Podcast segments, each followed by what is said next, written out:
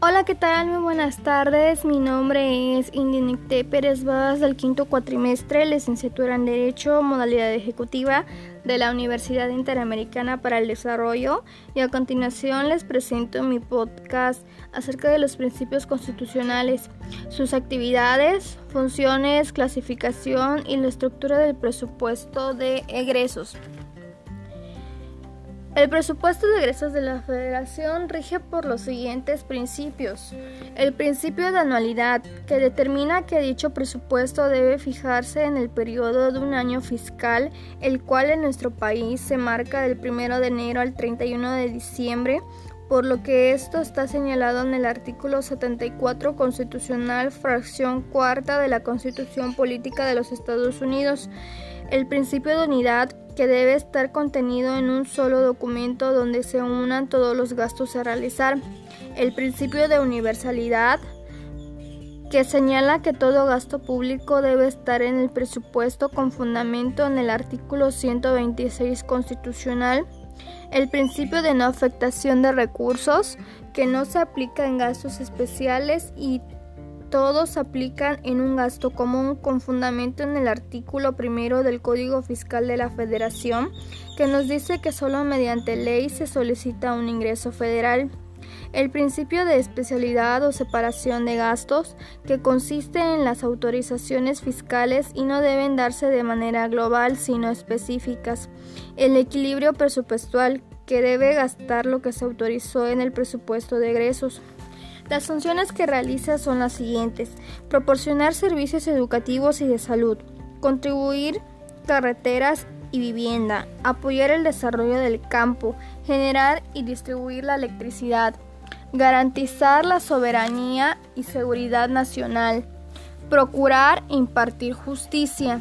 Desarrollar actividades legislativas transmitir recursos a los estados y municipios, sostener relaciones con otros países y para atender el costo financiero, entre otros.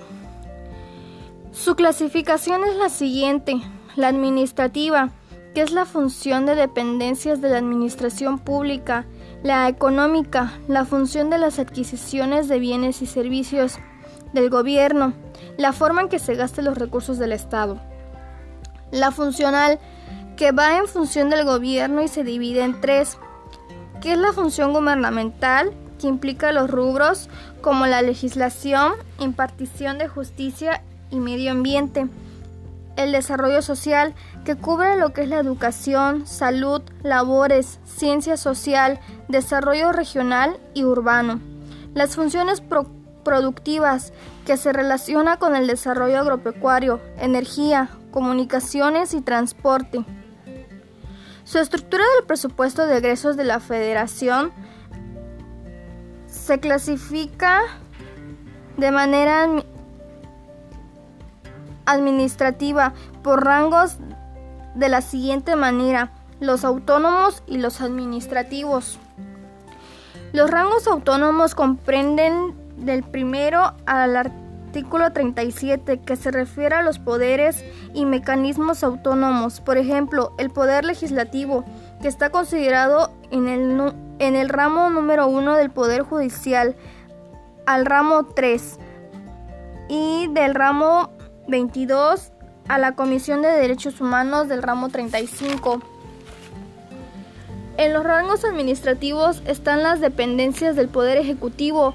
El ramo 02 Incluye tribunales agrarios, fiscales y consejería jurídica del Poder Ejecutivo.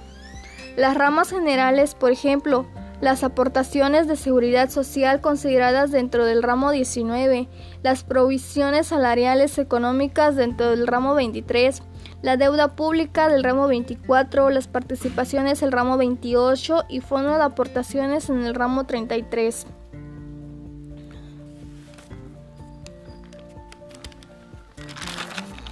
Espero y les haya gustado mi podcast acerca de los principios constitucionales.